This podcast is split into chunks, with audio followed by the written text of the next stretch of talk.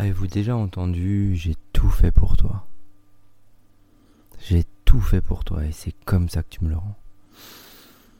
J'ai tout fait pour toi et ok. Que ce soit auprès de vos parents ou dans un couple ou peut-être chacun le dit l'un et l'autre. Et bon aujourd'hui on va parler de ça. C'est euh, suite à du texte et des écrits de Jacques Salomé et un peu de commentaires de Thomas d'Azembourg. Je vais donner mon point de vue sur euh, j'ai tout fait pour toi et comment on réagit à ça. Si ça vous parle, posez-vous les bonnes questions et en espérant que ça vous aide. Si vous avez besoin d'accompagnement pour dépasser des mémoires, n'hésitez pas. A tout de suite.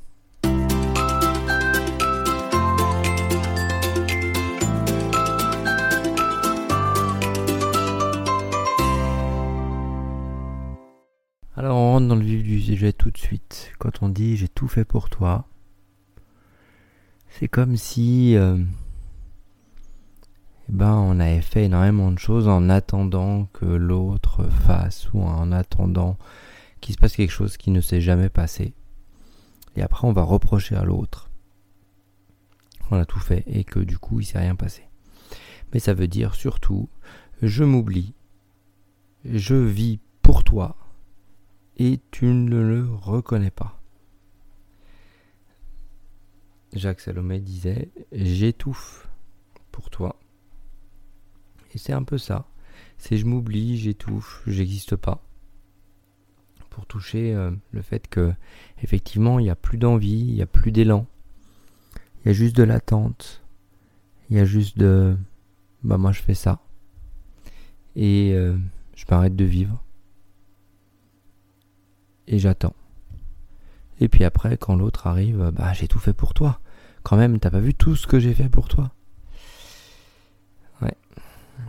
Du coup, ça considère vraiment l'autre comme euh,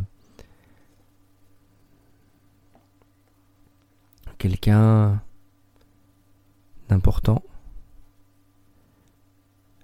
La focalisation personnelle de l'énergie et du mouvement va vraiment être sur l'autre pas sur soi. Et comme il n'y a plus d'envie, il n'y a plus d'élan, il y a juste de la déception après l'attente.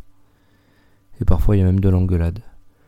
Parce que on part d'un, d'un, schéma euh, dépendant, indépendant, interdépendant. C'est-à-dire que quand on est dépendant de l'autre, ben on n'est pas indépendant.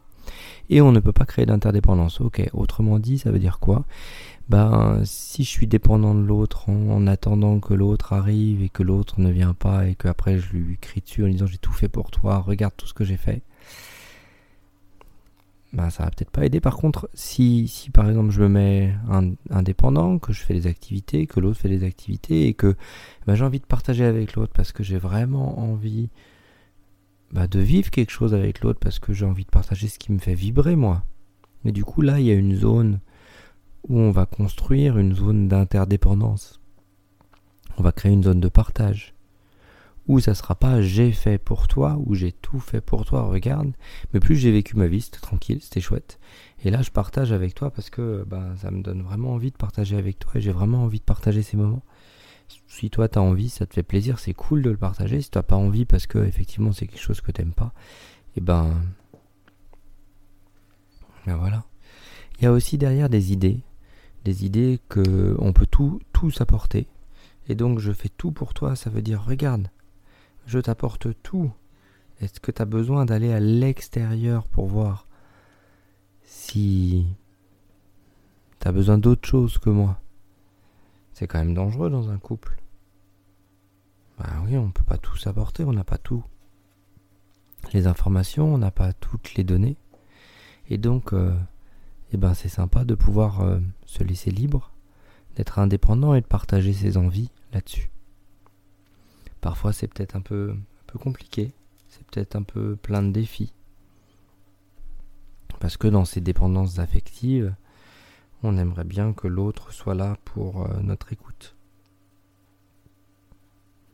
Mais que parfois on n'arrive pas à lui dire. Donc dans j'ai tout fait pour toi, il y a parfois beaucoup de j'ai jamais été écouté dans ce qui se passe dans ma vie. Et on m'a jamais aidé à juste avoir un espace où je suis invité à sortir de ma solitude. Comment c'est pour vous ça? Quelles questions vous vous posez là-dessus?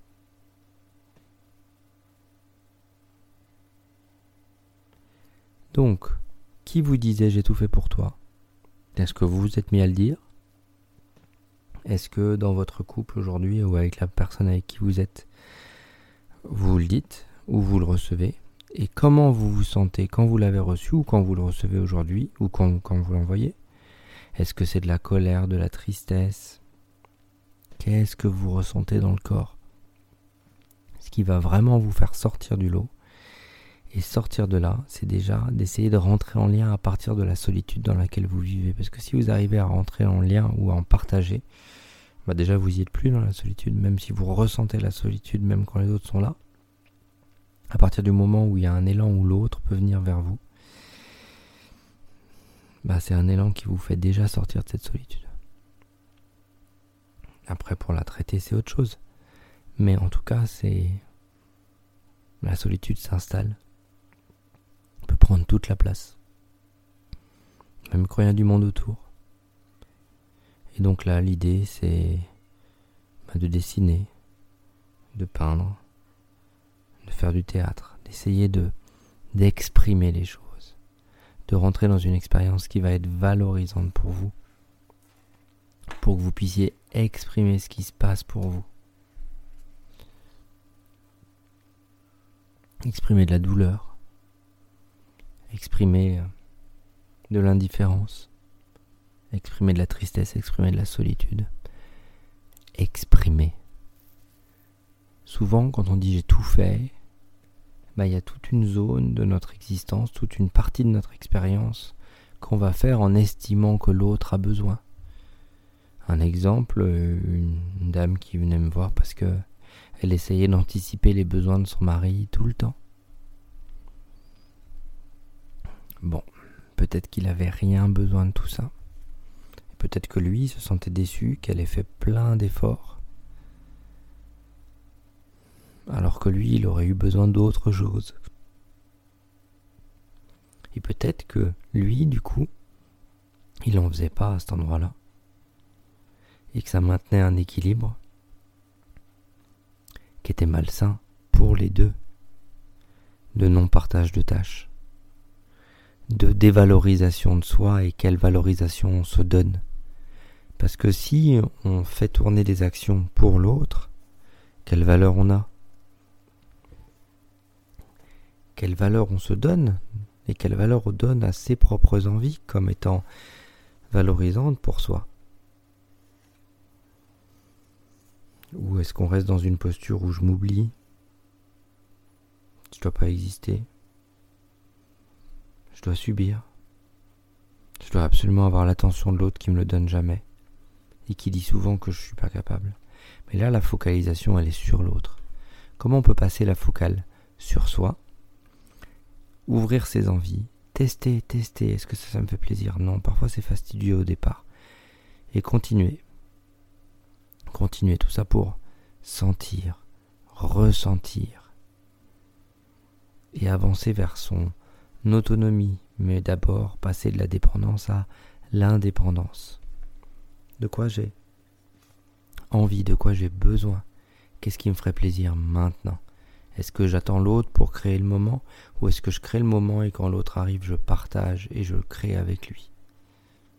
Comment vous êtes avec ça? Est-ce que vous arrivez à, à créer par vous-même des moments d'envie, d'écoute ou est-ce que vous attendez que l'autre soit là pour créer avec lui? Et quand vous prenez l'injonction ou les mots de j'ai tout fait pour lui, est-ce que, par hasard, vous arrivez à rester là dans votre calme,